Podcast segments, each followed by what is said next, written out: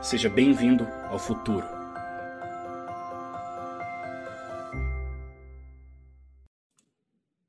Olá, sejam todos muito bem-vindos a mais uma live especial aqui conosco da Reut. E hoje temos um convidado mais do que especial. É ele, Roberto Dias Duarte, um grande estudioso do setor contábil, do mercado de contabilidade, envolvendo toda a dinâmica que hoje nós temos em médios, grandes e até mesmo pequenos escritórios de contabilidade em todo o Brasil.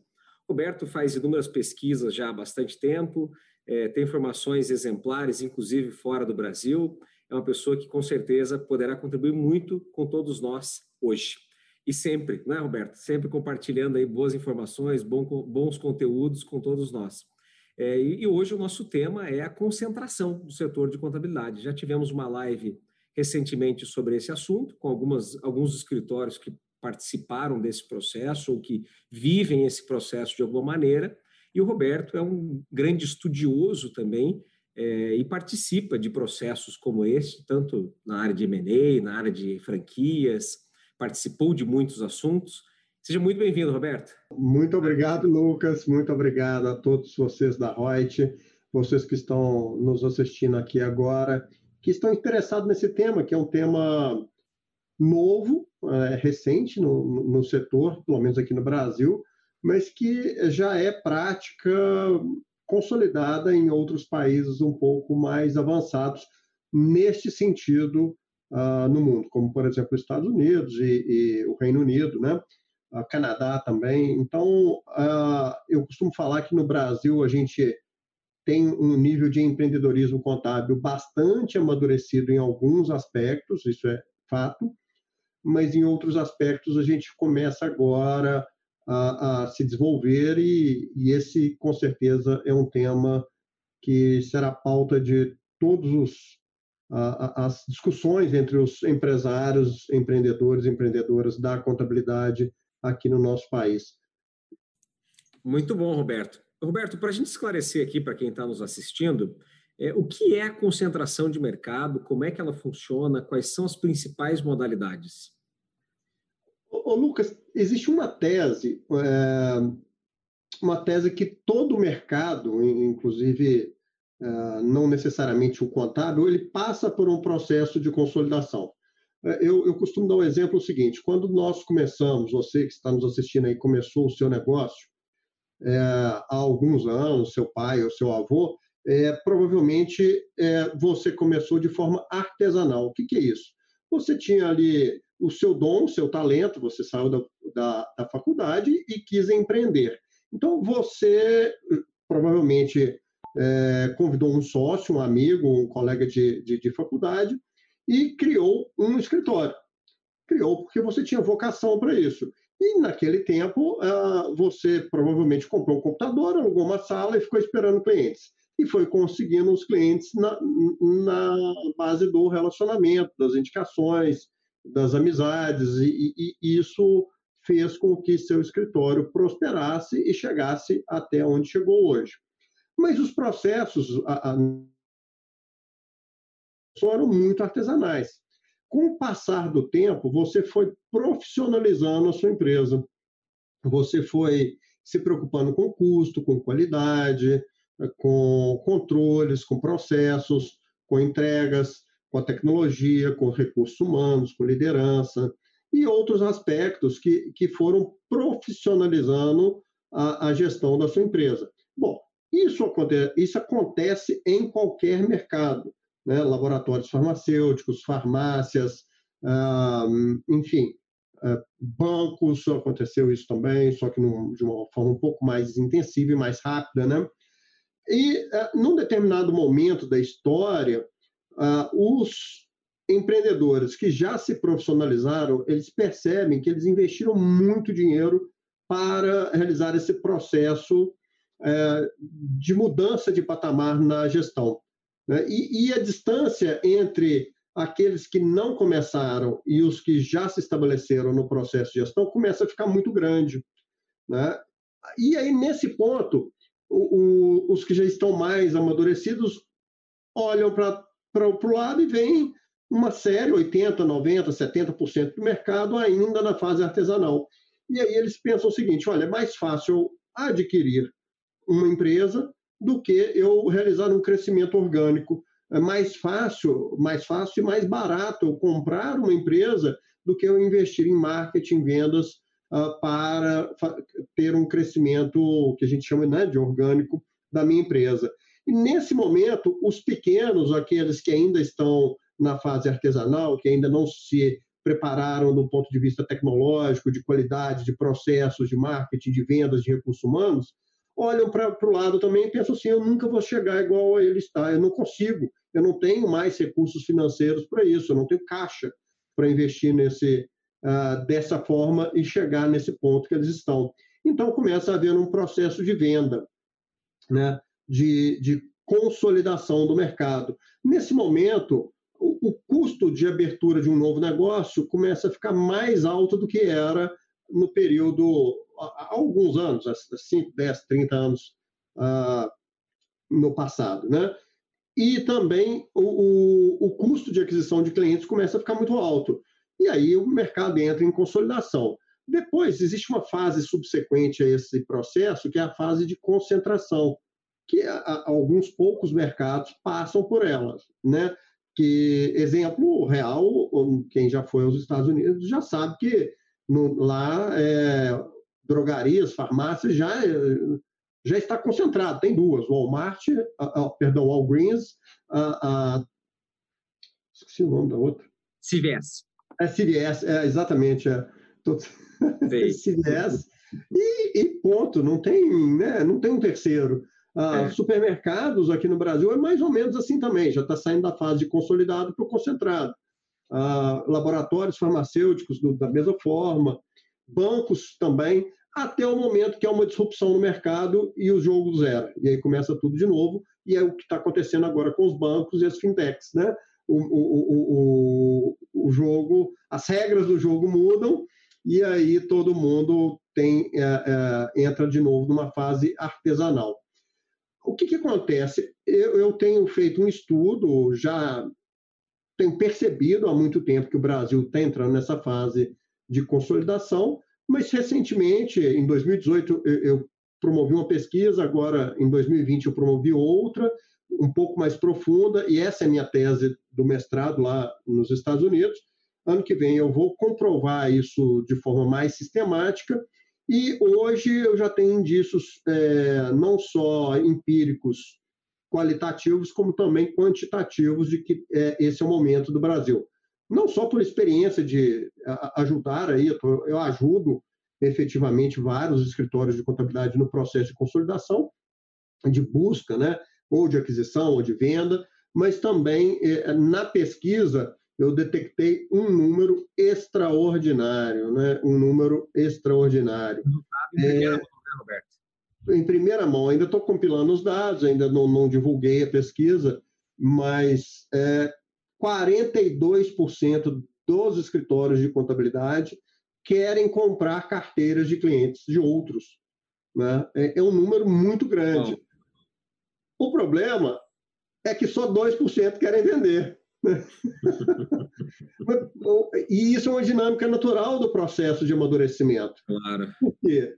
Ah, porque ainda há um apego emocional, entra no aspecto cultural, né? Um apego emocional à marca, um apego emocional à, à, àquele, à, àquela empresa que muitas vezes é, levou uma família inteira à prosperidade, né? E não só não só, aliás, não só uma família, mas também todo um ecossistema ali de, de, de colaboradores e clientes à prosperidade. Então, existe esse apego mesmo emocional à, à, à questão, mas uh, a razão no médio prazo fala mais alto e, e aí as pessoas acabam ou, ou venda dos seus uh, escritórios, porque o ambiente competitivo fica muito uh, acirrado e, e, a necessidade de investimentos aí, seja em tecnologia, seja, seja em capacitação de recursos humanos ou marketing, passa a ser algo uh, passa a ser requisito de existência do mercado, né? não passa a ser mais uma, um diferencial competitivo, e sim um, um pré-requisito de, de competição no mercado. Legal. Roberto, didaticamente, então, daria para a gente resumir que a consolidação do mercado ela passa por, por modalidades de compra e venda né, de carteira, muitas vezes. É, na contabilidade, passa por fusões e aquisições da empresa inteira, que é uma outra modalidade, ou seja, compra-se tudo, compra-se equipe, processos, passivos, muitas vezes. É, tem uma terceira modalidade, é, que é a de franquia, né? também que eu entendo que é uma, uma forma de concentração, de consolidação do mercado, antes da concentração até, como você muito bem colocou. É, e essas modalidades são possíveis na área contábil e já estão em marcha. Né? A gente já vê muitas dessas frentes acontecendo, como você muito bem identificou aí na tua pesquisa. Agora, você acha que faz sentido, Roberto, dentro do teus, é, da tua experiência já com escritórios, um escritório pequeno comprar carteira? Faz sentido para ele ou você entende que isso é mais para os grandes, para os fundos, ou um pequeno escritório também pode crescer dessa forma é, e não ter que esperar aquele crescimento orgânico de 10, 15, 20 anos, muitas vezes, que levaria? Então, vamos por partes. Primeiro, é, realmente o que você colocou faz todo sentido, são várias modalidades de, de, de consolidação, né? Uh, compra de carteira, compra efetiva de empresa, fusão né, entre empresas uh, e, e, a compra da empresa propriamente dita.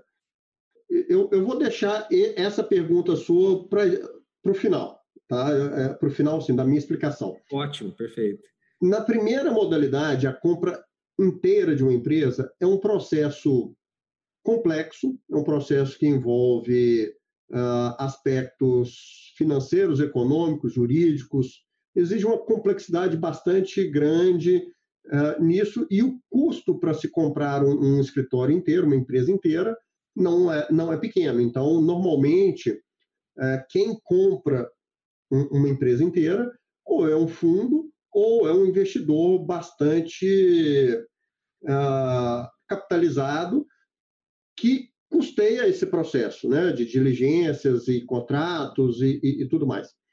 Uh, aqui no Brasil, não, eu não identifiquei, pode até ser que exista, uh, um investidor único que faça esse tipo de aquisição. É, eu sei que uh, existem fundos, fundos é, mistos, fundos especializados e fundos horizontalizados, que estão comprando escritórios de contabilidade aqui, mas com faturamentos bastante grandes, porque senão a operação não se justifica. Agora vamos para o extremo oposto. Né? É, um, um escritório pequeno, ele tem basicamente duas formas, três formas de crescer. Ou ele se filia a uma rede, e, e aí essa rede pode ser a rede de franquias, inclusive na pesquisa eu detectei que os, ah, eu separei na pesquisa os 20% maiores e os 80% menores dos 70 mil escritórios. Tá? Os maiores, 21% deles, ou seja, um quinto, querem criar redes de franquias. Olha que dado fantástico, né? E, e, esse era um tema que até 2014 era um tabu, era visto quase como se fosse um, um, um, um palavrão falar em franquia na, na contabilidade, né? Muita gente falava assim, poxa, eu não sou McDonald's, por que, que eu vou criar uma franquia de contabilidade?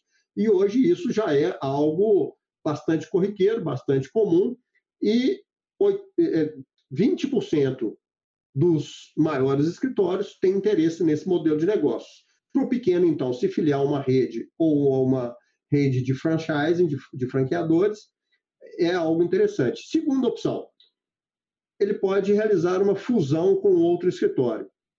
Não é simples, uh, porque existem diferenças aí, uh, não só em composição de carteiras de clientes uh, que podem ser conflitantes, mas também diferenças operacionais e culturais. Então, uma fusão é algo sempre é, complexo, que exige o apoio aí de, de alguém especializado nisso.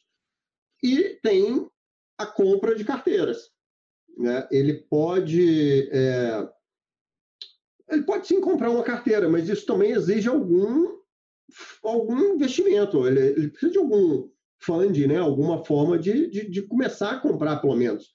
O, o, o, pessoal, de forma bastante artesanal, tem feito também assim a compra de carteiras com pagamento com a, com a própria receita gerada pela carteira.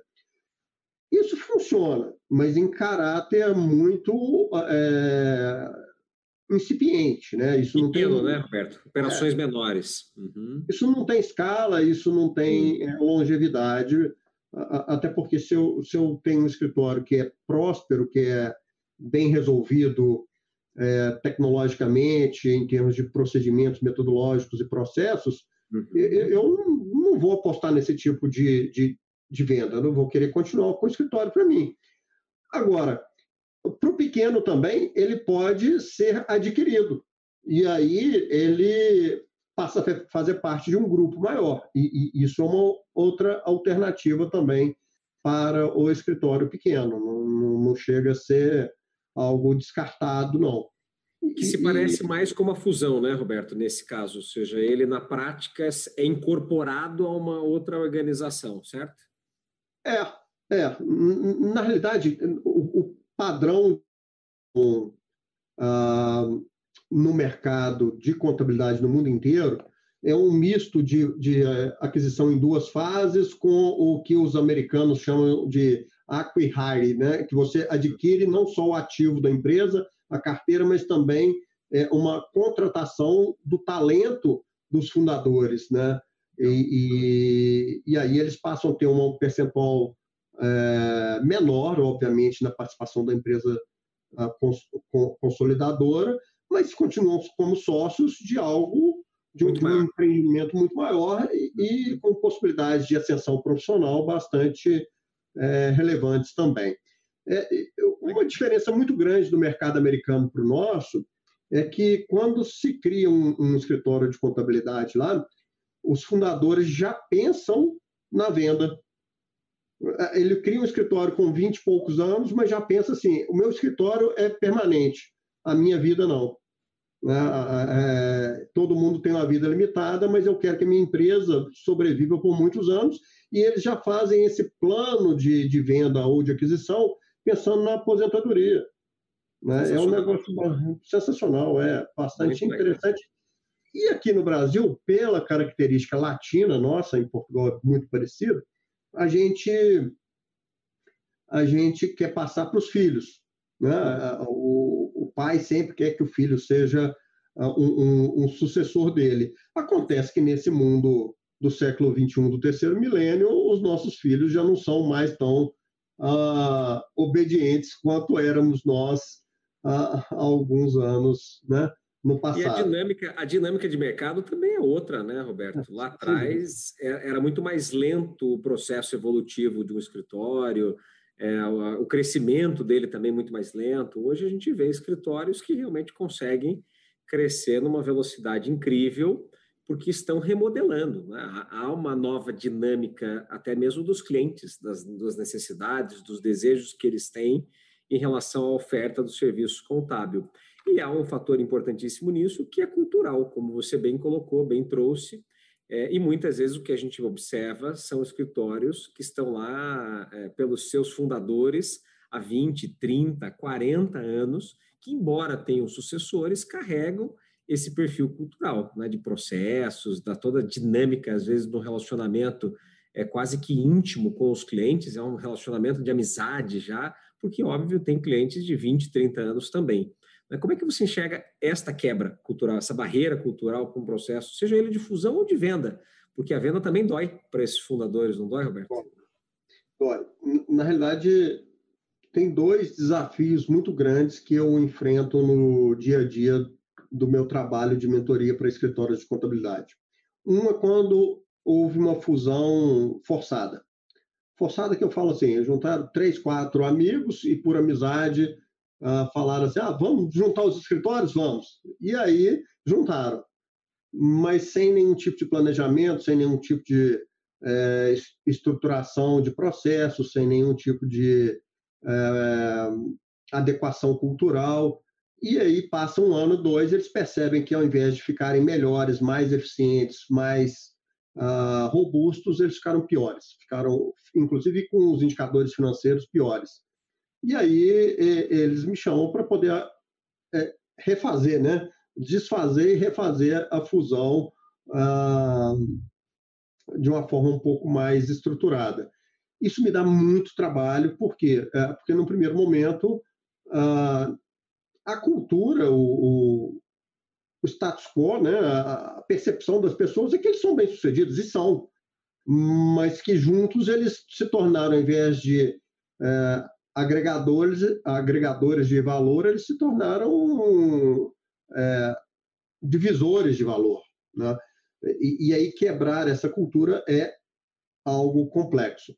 E o segundo ponto que, que é um desafio gigante é quando tem a sucessão, é, normalmente familiar, é, para os herdeiros, e o, o, os pais, os fundadores, é, querem fazer a sucessão, mas tem muita dificuldade com relação à, à percepção dos novos paradigmas aí, do, do, do, tanto de modelo de negócios, quanto do mercado, quanto da dinâmica tecnológica. É, isso é um, um, desafio porque eu primeiro tenho que trabalhar a, a, cabeça do fundador para depois promover qualquer tipo de mudança uh, efetiva em processo, em tecnologia, senão efetivamente não funciona. Uhum. Muito bom. Roberto, hoje a gente tem é, modelos de franquias já para contabilidade muito bem sucedidos, como o exemplo da Verse. É, você entende que faz sentido para um escritório que está em operação, não aquele que é empreendedor, que vai iniciar o seu escritório, mas que já está operando, às vezes pequeno, às vezes já num tamanho mais estruturado, mas ainda tem dores em relação à equipe, em relação à dinâmica dos processos e do uso da tecnologia, ele entrar para um modelo de franquia, ele passar a fazer parte desse modelo? Sim, eu vou, eu vou responder com números. Existe um número que chama custo de aquisição de clientes. Né? O, o custo de aquisição de clientes é todo. O é, exato. É todo o, o, dinheiro da sua empresa que você gasta uh, em marketing e vendas dividido pela quantidade de clientes que você adquiriu naquele período. O problema é que muita gente não computa o seu próprio tempo né, em negociações, em elaboração de contratos, em diagnósticos. Né? Então, é, é até difícil mapear com precisão isso em uma pesquisa. Uh, normalmente eu faço isso pessoalmente. Mas na pesquisa eu consegui capturar o, o, custo de aquisição de clientes na média geral de mercado e, de novo, dos 80, 20. Os 80 menores e 20 maiores. A, a, a diferença é que os 80% menores gastam mais, gastam em média R$ 6.500 para capturar um cliente. E os maiores gastam R$ 4.500. Além de serem menores, gastam mais para capturar um cliente. O problema é que o ticket médio do menor é menor. E aí tem um outro número que chama payback do CAC, que é o ticket médio vezes a margem operacional dividido pelo custo. O payback do CAC do, dos escritórios de contabilidade menores é 16 meses. Então, é algo gigantesco. Por quê? Porque o, ele investe, capta o cliente e esse cliente só vai dar, dar lucro para ele depois do terceiro ano. Não, não é só 16 meses, é para pagar o custo do, da venda. Não, ainda depois tem que pagar o custo da operação. Sim. Né? Já nos, nos escritórios maiores, o, o, payback do CAC é em cinco meses. Né? Então, respondendo a sua pergunta sobre franquia, uh, se você entra num modelo de franchising, de franchising ou, ou, ou de redes, ou, ou, de, enfim, de qualquer forma que você consiga diluir o custo de aquisição de clientes, só por isso já vale a pena. Né? Mas ainda tem outro fator. Entrar num modelo desses, você diminui também o seu custo operacional. Né? Você é, tem o ganho de escala da operação. Isso faz com que você se torne uma empresa mais eficiente do ponto de vista operacional e mais eficiente do ponto de vista de marketing e vendas. Mas, Roberto, você falou de cinco meses para recuperar no grande, então? Ou seja, cinco meses o custo da aquisição, depois mais esses cinco do processamento, estamos falando aí, vai de dez meses para esse cliente começar a dar retorno. Essa é a conta, mais ou menos? Exatamente. A questão é que o, o, o lifetime em anos também é outro ponto, né? Dos maiores é, é algo extraordinário, passa de 20 anos. Sim, fantástico. e dos pequenos não chega a sete anos. Então, assim, é, é bom, né? porque se a gente é, for considerar, fazer um paralelo com empresas de software, de, de sistemas em nuvem, por exemplo, é, o lifetime muitas vezes é três anos, quatro anos, no máximo cinco. Um escritório de contabilidade pequeno tem o, o, lifetime dos clientes, ou seja, a, a, perspectiva de manutenção do cliente durante o ciclo de vida dele é de, de praticamente sete anos. Né? Isso é um número muito bom, mas eles são muito pouco eficientes na venda, mesmo com baixo nível de investimento em marketing. Né? O, o, pessoal pensa assim, ah, eu gasto pouco em marketing, então eu sou eficiente. Não, a questão não é essa. A questão é o retorno do investimento que você faz, é, é o quão eficiente você é no, em, em cada real que você gasta. Perfeito, perfeito. Isso é fabuloso. Primeiro, porque isso nos ajuda a definir com clareza também um eventual custo de aquisição de carteira, não é, Roberto? Porque se o escritório tem hoje um CAC é, num pequeno, por exemplo, como você trouxe, de, putz, imagina, três anos, ou seja, se ele pagasse duas anualidades para adquirir um cliente, ele já está economizando. Num grande, se ele gastar qualquer coisa entre oito e dez vezes a carteira, já é excelente também. É mais ou menos essa conta, certo? Certo. Eu considerei o payback do CAC com a margem operacional. Eu não considerei ah. só o ticket médio, não.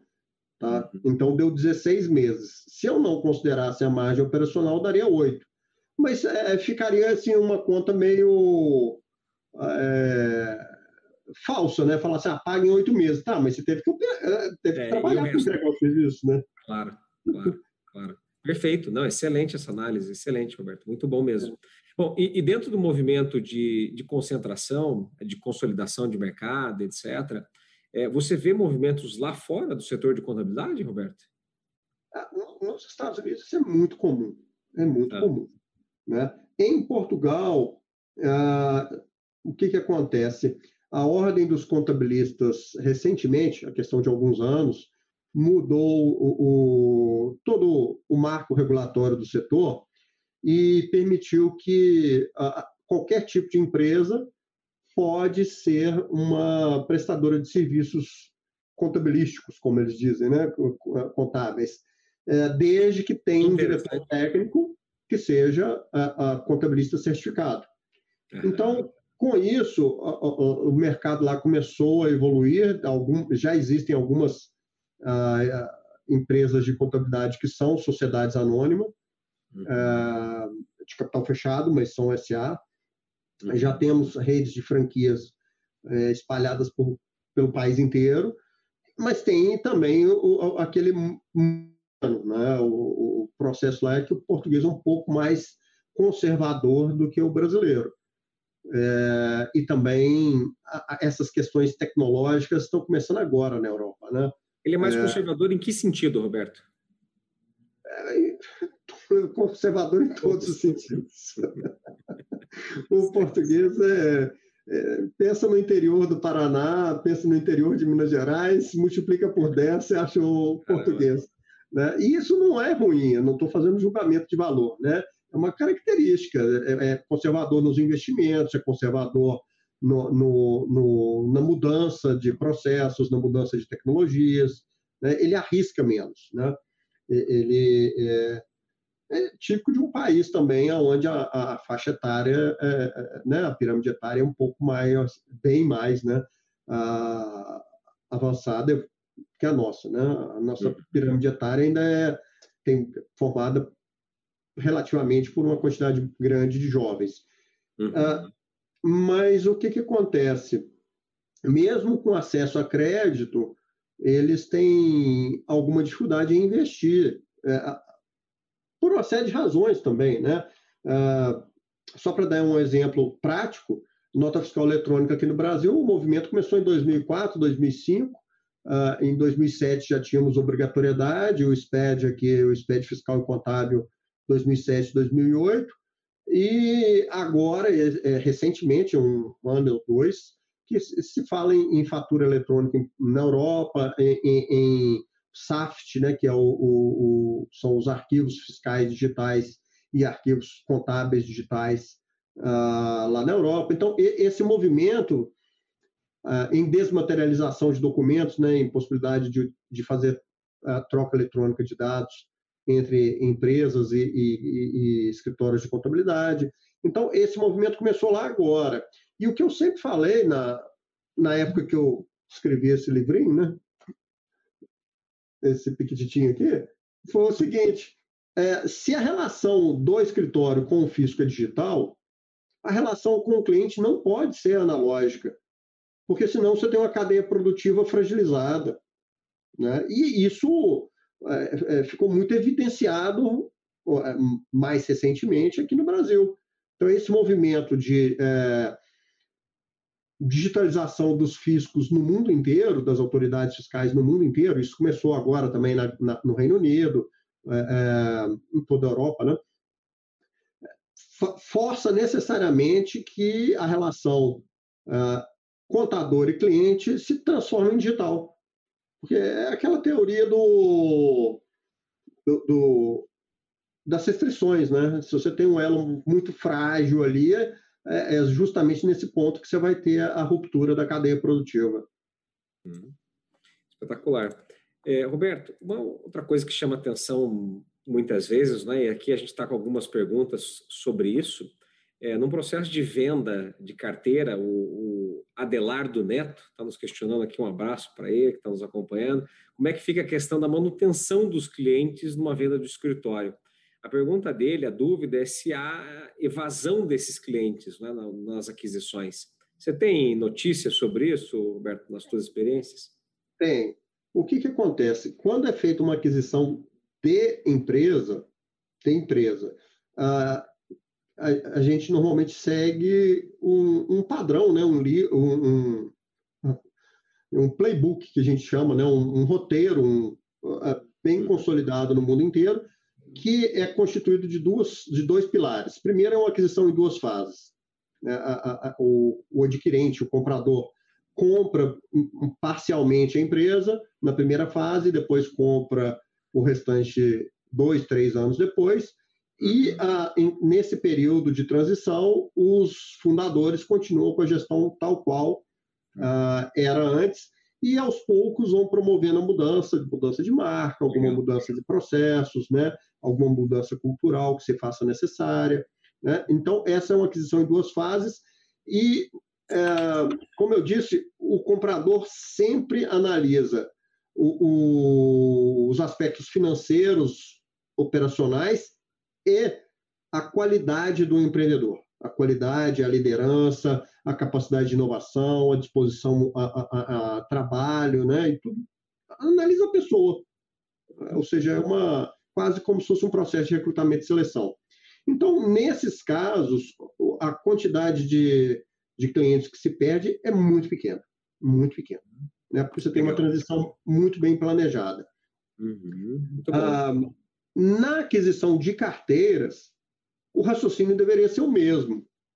Né? É, agora, se você faz isso de forma artesanal, de forma é, não planejada, a probabilidade, o risco de, de, de perda de clientes é, aumenta significativamente. Né?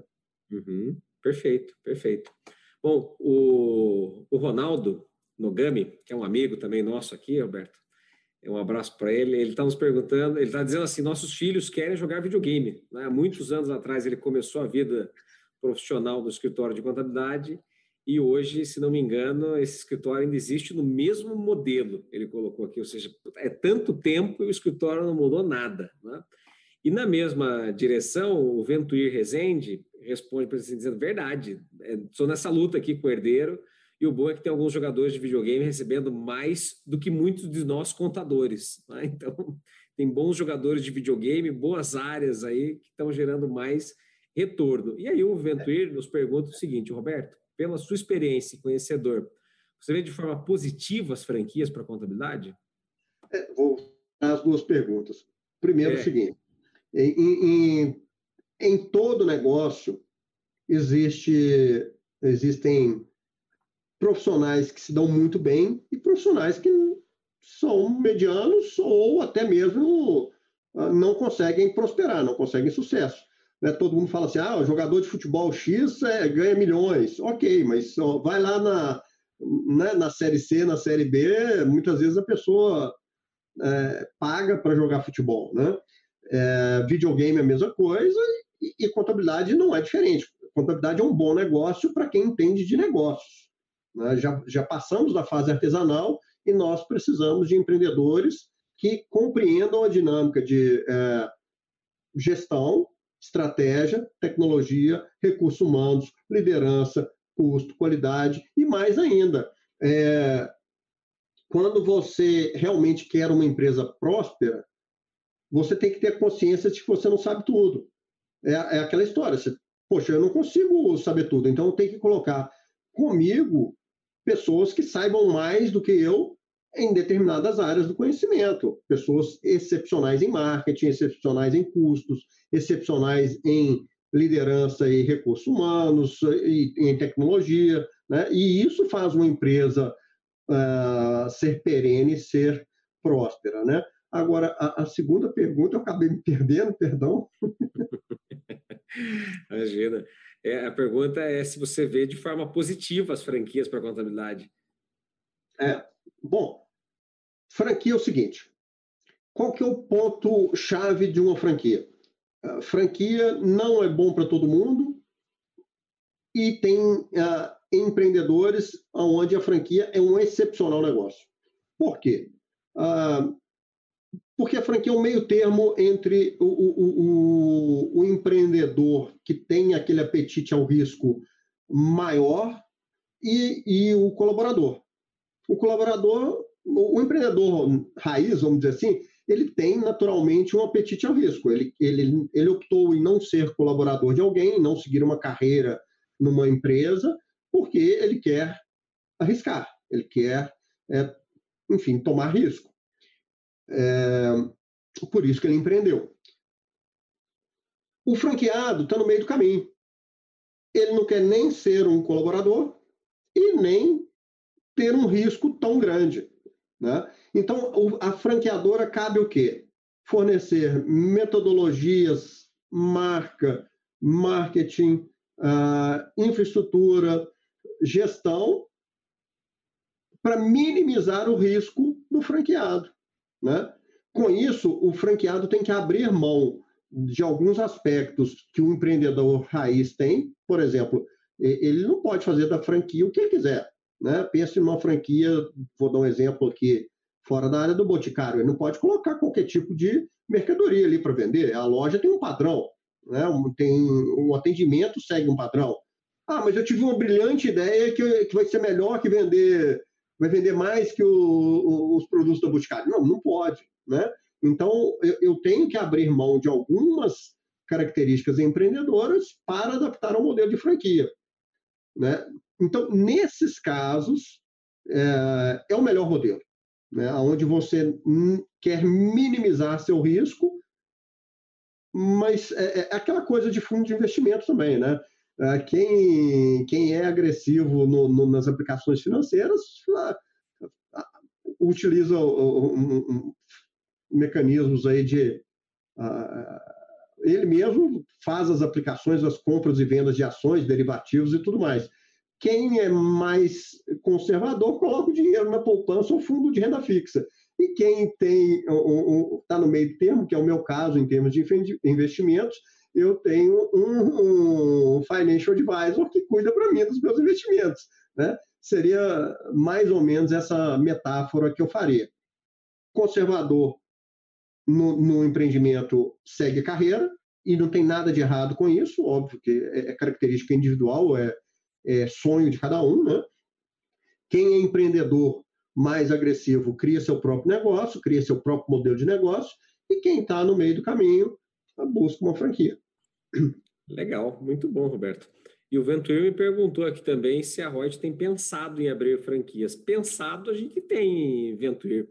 É, agora, operacionalizado, desenhado, nada. De verdade, assim, a gente tem bastante gente que nos pergunta, que pede, mas é algo que é praticamente uma nova empresa. Né? A gente tem que repensar o negócio para poder replicá-lo.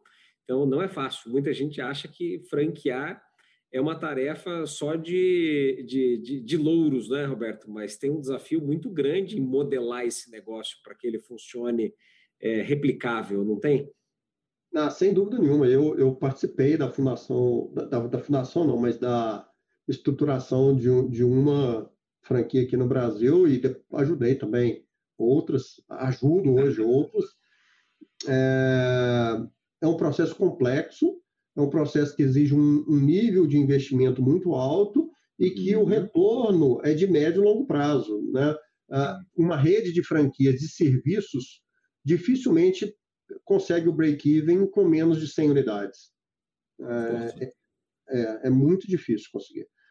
Claro que depende do modelo de negócios, mas é, em geral esse é o número mágico que as pessoas pensam é, no, no, no break-even aí.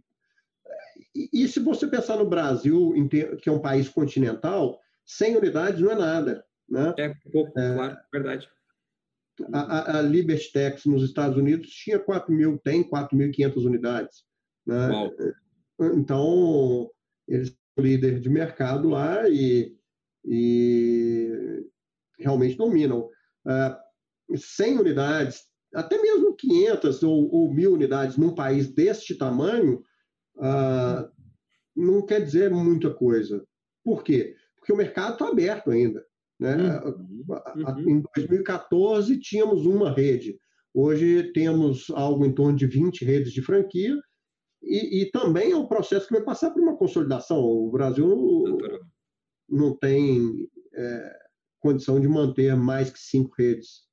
Uhum. É natural que, que aconteça essa consolidação no médio prazo. Perfeito, muito bom, Roberto. Roberto, e, e num processo tanto de venda quanto de venda, aquisição, né, mas a fusão também, obviamente precisa se fazer o valuation desse escritório de contabilidade. Então, se, poxa, eu vou fundir é, o nosso escritório com outro, poxa, quanto vale o nosso, quanto vale o do outro, ou não, vamos fazer uma venda. É, essa forma de valorar uma empresa, nós sabemos que há muitos métodos, não é? É, múltiplos de EBITDA, fluxo de caixa descontado, é, múltiplos de receita. Qual é a metodologia que você tem visto com mais frequência? É, até uns dois anos atrás, é, é, a metodologia que eu via com mais frequência era o ego do dono. Né?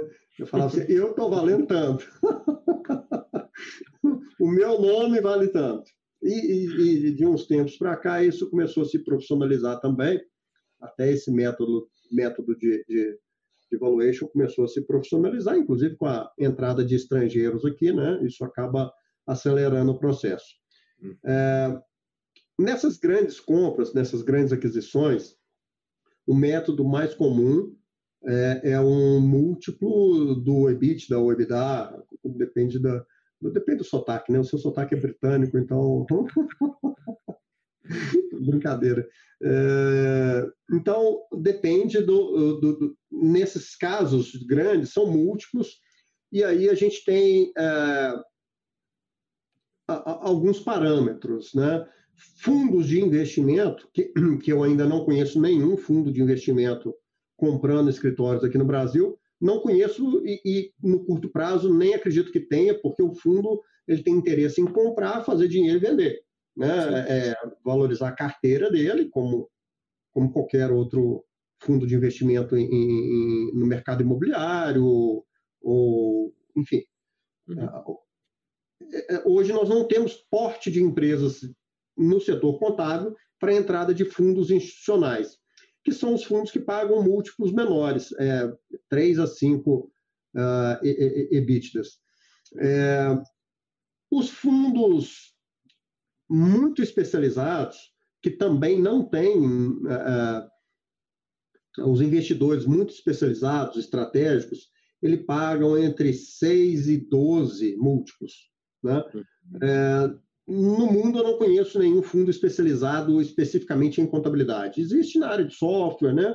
Existem uhum. é, muito na área de energia, de transportes, mas na área de contabilidade não existe, não que eu conheça, né? Pode ser que exista, mas eu não conheço. Uhum. É, se existisse, a gente teria aí, na, na, na, pelo menos na Nasdaq ou, ou na, na Bolsa de Nova York algum fundo desse tipo e, e de fato eu não conheço. E, então, para a contabilidade, o que a gente vê são fundos híbridos, que são é, empresas de natureza que querem fazer o dinheiro, querem valorizar, suas cotas, mas que têm conhecimento profundo de, do mercado de contabilidade. E, e, aí eles pagam entre 5 e 8 múltiplos de EBITDA, é o que se vê no mercado. Uhum. A, a compra mais artesanal de carteiras aí é, varia muito de acordo com a qualidade dessa carteira, isso pode variar de seis meses a 12 meses de faturamento da empresa. Uhum. Por que, que, é, por que, que um é, é, é, é, EBITDA e o outro é receita? Porque na compra de carteira você não está levando em consideração a eficiência da empresa, né? Você está comprando só o ativo e não o passivo, e não a eficiência operacional, e muito menos o, o, o fundador. Né? Então, o fundador desaparece na hora que você compra uma carteira. Uhum. Uh, e por isso que é menos valorizado. Né? Uhum. Agora, a grande dificuldade é quando o mercado está exatamente nessa fase, que é o início da consolidação, que aí entram questões muito emocionais, né? Como eu disse anteriormente, assim, ah, foi a empresa que eu fundei, tem meu nome envolvido, ou foi meu avô que fundou, ou tem muitas vezes um, um, um, é, minha mãe que cuida do financeiro, como é que ela vai fazer depois, ou minha irmã que cuida do marketing.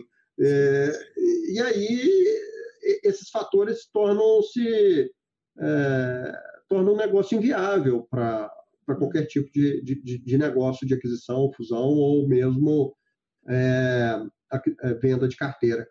Sim. Por uma razão muito simples, o, qualquer número fica ruim. Né? Pensa um escritório que tem o, o, o, pai, o filho, a mãe, o irmão, o tio, o cunhado, trabalhando e, e, e tirando o, muitas vezes prolabores muito, muito além da média de mercado. Uhum. Né? É, a, a, pessoa que está lá coordenando o financeiro tem um salário ou um prolabore que, se você fosse ao mercado contratar um gestor financeiro, seria metade. Né? Uhum. Né? Então, como é que você faz para juntar essa equação num modelo que todo mundo ganha? Aí não dá negócio. Muito bom. É, Roberto, no movimento, obviamente, de consolidação de mercado, a gente percebe que há dois grandes grupos, né? pelo menos é a minha visão sobre isso. Aqueles dos que se consolidam e dos que sofrem com aqueles que estão se consolidando. Porque fatalmente o mercado começa a ter outra dinâmica, uma dinâmica de preço, uma dinâmica de escala, é, de uso tecnológico, ou seja, passa aquele grupo que está num processo de consolidação ou que já se consolidou a significar uma ameaça muito grande em relação àqueles escritórios menores que não conseguem mais escalar, que não conseguem ter a mesma velocidade, muitas vezes, que um grande. Isso nem se fala é, se a gente trouxer uma realidade de fora. Né? Ou seja, vamos imaginar que os maiores dos Estados Unidos viessem a comprar e a fazer uma consolidação no Brasil. Poxa, a agressividade seria ainda maior, porque estaríamos diante de um competidor de muito peso e de muita capacidade financeira para queimar caixa, se for necessário, é, para fazer investimentos em marketing extremamente agressivos. Então, isso representa um risco né, para esses escritórios. Você acha que está na hora de, de se preocupar né? Tem, tem, o escritório de contabilidade hoje ele tem que ter essa preocupação, ele tem que se inteirar disso, ele tem que participar desses movimentos, seja ele olhando, né, observando o mercado ou, ou mesmo no, no, processo de imersão, né? ou seja, fazendo parte da consolidação. A, a resposta parte de dois pontos. Primeiro, que ninguém é eterno e se você quer uma empresa longeva, uma empresa que sobreviva à, sua própria passagem pelo planeta, uh, você tem que se preocupar com esse momento em algum dia da sua vida. Como eu disse, os americanos já criam as suas empresas pensando na sucessão. Né? E a sucessão, eles sequer consideram os filhos, é, já pensam numa venda. Né? Então, eles criam a empresa para ser valorizada cada vez mais. E, e isso muda a dinâmica uh, do negócio. Ela torna o, o, escritório de contabilidade cada vez mais eficiente em termos de resultados operacionais, resultados é, financeiros, e, e, enquanto aqui no Brasil a gente cria o escritório para acomodar a família, uh, muitas vezes, claro, tem exceções, né, mas muitas vezes é assim. Uh, e o outro aspecto é que a dinâmica de preços do mercado está mudando radicalmente, porque é, existem alguns fenômenos acontecendo no Brasil e no mundo. Primeiro, a quantidade de empresas criadas até 2014 no Brasil superava e muito a quantidade de escritórios de contabilidade criados. Ou seja, você tinha mais demanda do que oferta. Mas essa demanda não foi uma demanda, um aumento de demanda de qualidade. Porque as empresas que foram criadas em número bastante grande, eu, eu olhei isso hoje, uh, até 2014 a gente tinha, entre 2008 e 2014, a gente tinha, teve um crescimento de 3 milhões para 4 milhões de empresas. Hoje a gente tem 20 milhões. Mas basicamente são, são MEIs, microempreendedores individuais, que são contados como CNPJs. Né? Então, não é um público que tem é, propensão a comprar serviços uh, consultivos, serviços de maior valor agregado. Mesmo que ele saia do MEI e vire um, um, um, um tenha que ir para o Simples Nacional, na prática, o que ele quer é dar as DAF, GPS, esse de promobile, balanço, balancete, expédia social, bom e barato no prazo. Né? É, e de 2014 para cá, esse número se estabilizou e a quantidade de escritórios aumentou ou seja, inverteu a, a, o, o, equilíbrio entre oferta e demanda. Isso, por si só, já começou a, a jogar o preço para baixo. Mais ainda, tivemos o, o, advento, aí, o surgimento de contabilidades online, começou com uma, hoje nós temos mais de 50 empresas de contabilidade online, oferecendo autosserviço de das DAF, GPS, tipo de Prolabole, balanço, balancete, expédia social, à distância, né? é, no mundo digital. E isso, obviamente, com escala, aumenta a oferta. Aumenta a oferta com a mesma demanda, o preço tende a equilibrar essa, essa equação. É, é, natural que seja assim. Né? É economia, mercado. Pandemia, 2020, quantidade de empresas reduz. Ou seja, novo desequilíbrio entre oferta e demanda.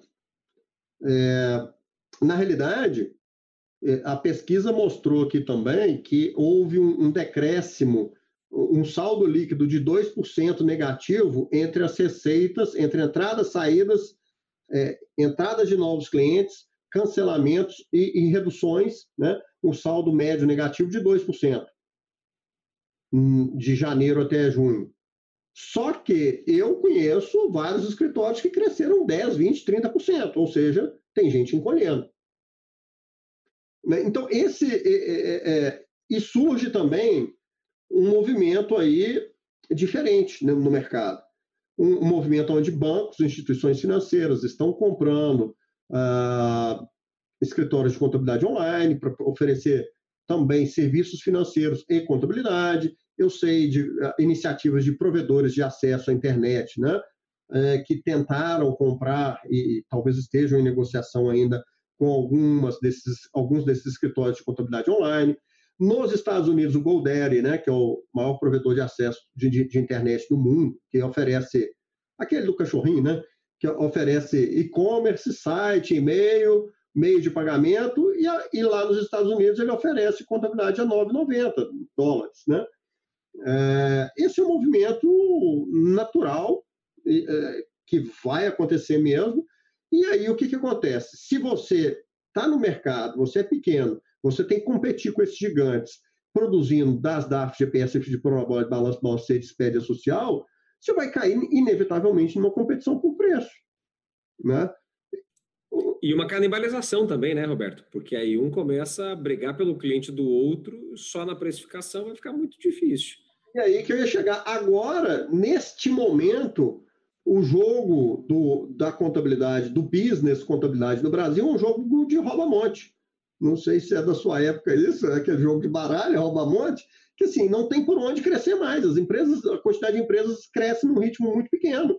Então, eu só consigo crescer meu escritório tirando do outro. Mais ainda, uh, há uma formação de novos profissionais aí com um outro perfil, e, e, isso pode ser um ponto de disrupção, eu não consegui uhum. identificar isso na pesquisa ainda, não, não, não consegui é, planejar sequer esse ponto, né? É, a entrada desses novos profissionais com novas tecnologias, com novos modelos de negócios, podem zerar o jogo de novo. Ao invés de ter uma consolidação, nós teremos uma pulverização. Sim. Né? É, ou seja, o, o, o, o jogo está aberto. Eu não posso te afirmar com certeza que há essa consolidação. Né? Por isso que eu estou fazendo tanta pesquisa muito estudando bom, essas muito coisas. Muito bom. Mas o que, que acontece? É, só para você ter uma ideia. É, obviamente, 90%, 98% dos escritórios, sejam grandes ou pequenos, oferecem escrituração contábil fiscal trabalhista para os seus clientes, das DAF, GPS, recibo de prova, balanço, balanço, expédia social. Hum. Show de bola. Mas é, o, o BPO do contas a pagar, os pequenos, 24% dos pequenos oferecem e 42% já dos grandes já oferecem isso, ou seja, o dobro. Interessante. Né? É, um outro número que, que salta aqui, implementação de e monitoramento de indicadores de desempenho. Das empresas clientes. 14% Sim. dos pequenos oferecem, 30% dos, dos grandes oferecem. É o dobro também, né? É, outro número, apoio na importação, importação é o dobro. É, diagnósticos contábeis e financeiros, enfim, tem uma série de serviços que, que, que estão fora daquele nível 1, daquele nível transacional, daquele nível é, automatizado, inclusive, né, onde o ganho de escala é o fator crítico de sucesso, e, uhum. e, os grandes já começaram a se movimentar com mais velocidade para o nível 2, que é um nível onde a, a automação, claro, ela é importante, mas é, o fator humano é, é, é, o fator crítico de sucesso mais importante no momento. Né? Perfeito, perfeito. Bom, e nessa linha da, da disponibilidade de mercado, Roberto, nós acreditamos muito aqui é, no movimento das contabilidades internas passarem também a terceirizar, se não no todo, parte delas. É, a gente tem bons resultados com isso aqui, temos um crescimento bem interessante, é, e acredito que muitos escritórios, aqueles que têm desejo de crescimento, porque, por outro lado, eu convivo com vários aí também, é, que não têm, não querem crescer, ou seja, eles estão numa situação confortável, né, já construíram o seu patrimônio, já criaram os filhos, já estão muito bem já é, respaldados financeiramente e não têm desejo de explorar novos horizontes, até porque isso exige estudos, investimento financeiro, é, exige equipe, que não é fácil, a gente sabe o quanto é difícil é, encontrar bons profissionais para explorar mercados mais complexos, como é o de médias e grandes empresas que têm as contabilidades internas.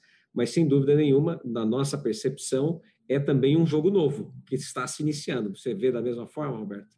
É, o, o, o ponto em questão aí é que eu adoro uma frase do Michael Eisner, ele foi presidente da Disney de 94 a 2000. Foi ele que fez aquela mudança estrutural sim, sim. da Disney que transformou a Disney de parque para grande corporação. Ele dizia o seguinte: se você não está crescendo, você está morrendo. Uhum. E, e, hoje isso é uma verdade é, absoluta, porque uh, eu duvido que alguém que esteja nos assistindo aqui não tenha passado por problemas de recursos humanos. Tipo, é, desmotivação, engajamento de equipe, é, pressão por custo. É, se você não está crescendo, você está morrendo, você sabe por quê? Porque você não consegue manter um, um profissional é, de alto nível, um profissional que tenha a mesma garra, que tem um engajamento na sua empresa. Ele uhum. quer crescer. Uhum. E para ele crescer, a sua empresa tem que crescer. Se a sua empresa não crescer, ele vai para outra. Perfeito. E aí, muitas vezes, você fica com os profissionais que não querem crescer também, que são justamente aqueles que querem fazer sempre do mesmo jeito, que não tem engajamento, que, que chega às seis horas, larga a caneta, e que é, estão mais preocupados com o processo cometer erros e, e que não, enfim, é, o problema é que não crescer significa definhar. Uhum. Né? Ok, cheguei no nível, e aí é, é que está a questão. Se você chegou num nível de satisfação pessoal, profissional e financeira, venda seu escritório enquanto ele vale alguma coisa. Uhum, uhum. Fantástico, Roberto, muito bom. Acho que estamos aí com todas as análises passadas né, e, e entendidas, interpretadas, debatidas. É, deu nosso horário já, então caminhamos para o encerramento. É, quero te agradecer imensamente, Roberto. Foi um bate-papo espetacular, muitos aprendizados, aprendizados para nós também. É, tenho certeza que todos que nos assistiram, que nos acompanharam e os que vão assistir também, depois a esse vídeo que está disponível lá no YouTube, que peço né, que todos que estão aí se inscrevam, né, participem nas nossas redes sociais, nós temos lives diárias, é, tenho certeza que isso pode agregar a todos muito conhecimento que está sendo trocado, né, conhecimento que a gente, é, sem dúvida alguma, acrescenta a todos que participam de alguma maneira e nós também aprendemos muito com isso. Então, para nós é muito gratificante é, poder contribuir. Roberto, as tuas palavras e muito, meu muito obrigado mais uma vez. Muito obrigado. Eu queria deixar uma mensagem aqui para o novo empreendedor. É, seja o novo empreendedor por sucessão ou por realmente ser o primeiro negócio dele. Comece. É, esse processo de consolidação não é uma certeza, é, é um caminho, mas, como eu disse, novas tecnologias, novas metodologias, novos modelos de negócio e uma mudança no comportamento do consumidor pode ser a sua chance de se tornar aí um, um, um grande empreendedor, uma, um grande visionário do setor. Tá? A oportunidade, as oportunidades estão muito abertas. Se não fosse assim, não teríamos grupos estrangeiros querendo adquirir os nossos escritórios aqui. Fantástico. Roberto, mais uma vez, muito obrigado, muito obrigado a todos que nos assistiram. Tenham todos uma excelente noite. Um abraço. Obrigado, abraço.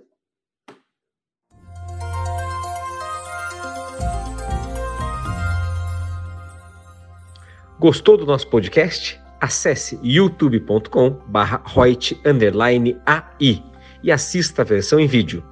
Deixe seu like, compartilhe com seus amigos, se inscreva no nosso canal e não esqueça de ativar as notificações para acompanhar os nossos conteúdos semanais. Aproveite e até a próxima!